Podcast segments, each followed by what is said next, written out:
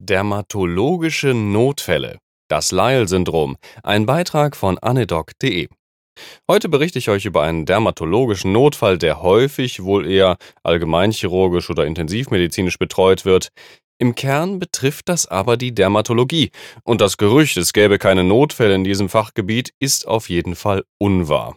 So viel erstmal zu Beginn.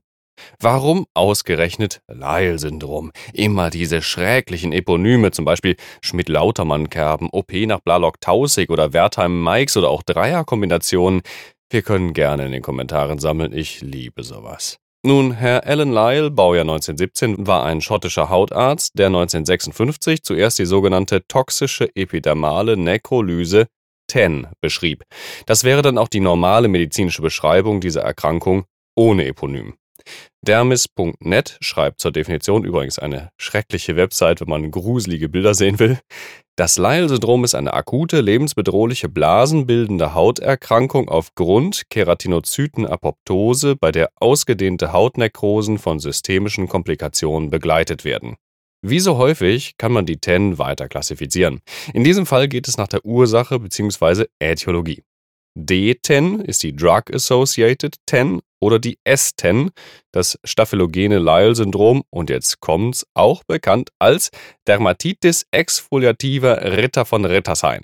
Ich liebe diesen Namen. Alternativ geht auch SSSS, Staphylococcal Scalded Skin Syndrome. Die häufigere Form ist aber die D10, ausgelöst durch eine ganze Reihe von Medikamenten. Laut der Euroscar-Studie sind aber vor allem folgende Mittelchen besonders gefährlich. Allopurinol mit einer Dosis über 200 Milligramm pro Tag mit einer Odds-Ratio von 18, Carbamazepin, Odds-Ratio 72, Cotrimoxazol, Odds-Ratio 102, Phenobarbital 16, Phenetoin 17. Bevor wir weiter einsteigen, muss die Erkrankung noch weiter eingekreist werden.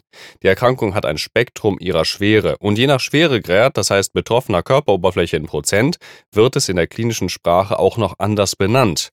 0 bis 10 Prozent betroffene Körperoberfläche Stevens-Johnson-Syndrom, 10 bis 30 Prozent Überlappung von Stevens-Johnson und TEN, über 30 Prozent TEN. Die Epidemiologie ist tatsächlich ganz interessant an dieser Stelle. Insgesamt auf die Bevölkerung gesehen ist die Erkrankung sehr selten mit einer Inzidenz von 0,4 bis 1,3 Fällen pro eine Million pro Jahr. Aber bei HIV-positiven Patienten liegt die Inzidenz deutlich höher. Hier liegt sie bei etwa 1 von 1000 im Jahr. Das Verhältnis Frauen zu Männern liegt bei 1,5 zu 1 und die Mortalität recht hoch mit bis zu 30 Prozent. Pathophysiologisch kommt es zu einer fassliganten Reaktion. CD95-positive Fassrezeptoren werden auch als Apoptosis Antigen 1, APO1 bezeichnet. Ihr merkt schon, wo die Reise hier hingeht.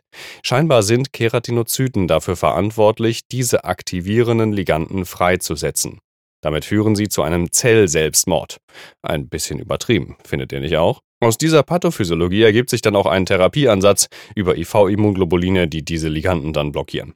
Das Hauptproblem der Dermatolyse ist, dass es natürlich zu bakteriellen Superinfektionen der offenen Hautstellen kommen kann, mit Wundinfektionen und Sepsis als möglichen Komplikationen. In dem Rahmen können auch ARDS, Lungenembolien und der ganze Strauß an Intensivkomplikationen auftreten. Außerdem können durch Schleimhautbeteiligungen der Epidermolyse eine nekrotisierende Tracheobronchitis, Bronchopneumonie, Ösophagitis und/oder Tubulusnekrose mit Nierenversagen auftreten. Für die Prognoseabschätzung gibt es natürlich wie immer einen Score, in dem Fall den Score 10. Es gibt einen Punkt für jedes Item. Alter über 40 Jahre, Herzfrequenz über 120 pro Minute, Tumorleiden oder Blutbildungsstörung, betroffene Körperoberfläche an Tag 1 über 10%, Serum Harnstoff über 10 mmol pro Liter, Serum Bicarbonat unter 20 mmol pro Liter, Glucose über 14 mmol pro Liter, das ist eine ganze Menge. Naja, und je nachdem, wie viele Punkte es gibt, gibt es halt mehr Wahrscheinlichkeit, dass man halt äh, daran verstirbt. Größer gleich 5 Punkte gibt zum Beispiel eine Mortalität von 90 Prozent schon. Die Klinik beginnt mit einer Prodromalphase von 48 bis 72 Stunden mit schwersten Allgemeinsymptomen wie Fieber, Grippegefühl, Kopfschmerzen, Myalgien und einer Schmerzhaftigkeit von Haut und Schleimhäuten. Danach bricht die TEN aus mit einer definitionsgemäßen Beteiligung von über 30 Prozent Körperoberfläche. Schießscheibenartige Läsionen mit dunkelrotem Zentrum und hellrotem Halo sowie eine beginnende Ablösung von Nägeln und Haaren folgen. Die Schleimhäute sind ebenfalls betroffen. Ein totaler Epidermisverlust in unter 24 Stunden ist nicht selten. Diagnostik. Das Nikolsky-Phänomen ist positiv, das heißt, ein seitlicher Druck schiebt die Epidermis ab. Zank-Test. Histologie als Diagnostikum der Wahl. Dermoepitheliale Spaltbildung, Keratinozytenapoptose, dermale Lymphozyteninfiltration. Die Therapie ist leider relativ konventionell. Zwei wichtige Maßnahmen erhöhen das Überleben der Patienten aber signifikant. Absetzen des auslösenden Medikaments, na klar, und Verlegung auf eine Burn Unit. Das ganze Wundmanagement ist im Prinzip wie eine große Verbrennung zu behandeln und auch entsprechend komplex natürlich. Gerade die ausgedehnten Wundbefunde machen die Behandlung dieses Krankheitsbildes speziell. Die restlichen Maßnahmen sind, wie leider häufig, supportiver Natur. Volumentherapie, Elektrolyte, Ernährung, Schmerzmanagement. Jetzt kommt ihr bestimmt auf die Idee, dermatologischer Notfall, Cortisol. Aber bitte nicht. Die Studienlage ist eindeutig mehrdeutig. Bitte sowieso in so einem Fall Rücksprache mit einer Dermatologie halten. Einfach Cortisol zu geben ist definitiv nicht der Weg. Zusammenfassung. Wie oben schon beschrieben, können IV-Immunglobuline eine positive Wirkung entfalten, aber auch hier sollte man sich von Spezialisten beraten lassen über die Auswahl und Dosierung. Im Zweifel halt den Patienten in so eine Abteilung auch verlegen. Das Wundmanagement sollte eng mit entsprechenden Managern abgestimmt werden, weil die Infektgefahr und die Wundheilung doch sehr schwierig sein wird. Und noch ein Bullet Point aus der Epidemiologie oben. Die TEN ist zwar insgesamt recht selten, aber bei HIV-positiven Patienten recht häufig. Gerade bei diesen Patienten vielleicht mal in die Liste von auslösenden Mitteln gucken, zum Beispiel Allopurinol, Carbamazepin, Cotrim. Andersherum geht's natürlich auch. Ihr habt einen Patienten mit TEN, dann wäre zu überlegen, bei unklarem Status einen HIV-Test durchzuführen, unter Einwilligung des Patienten.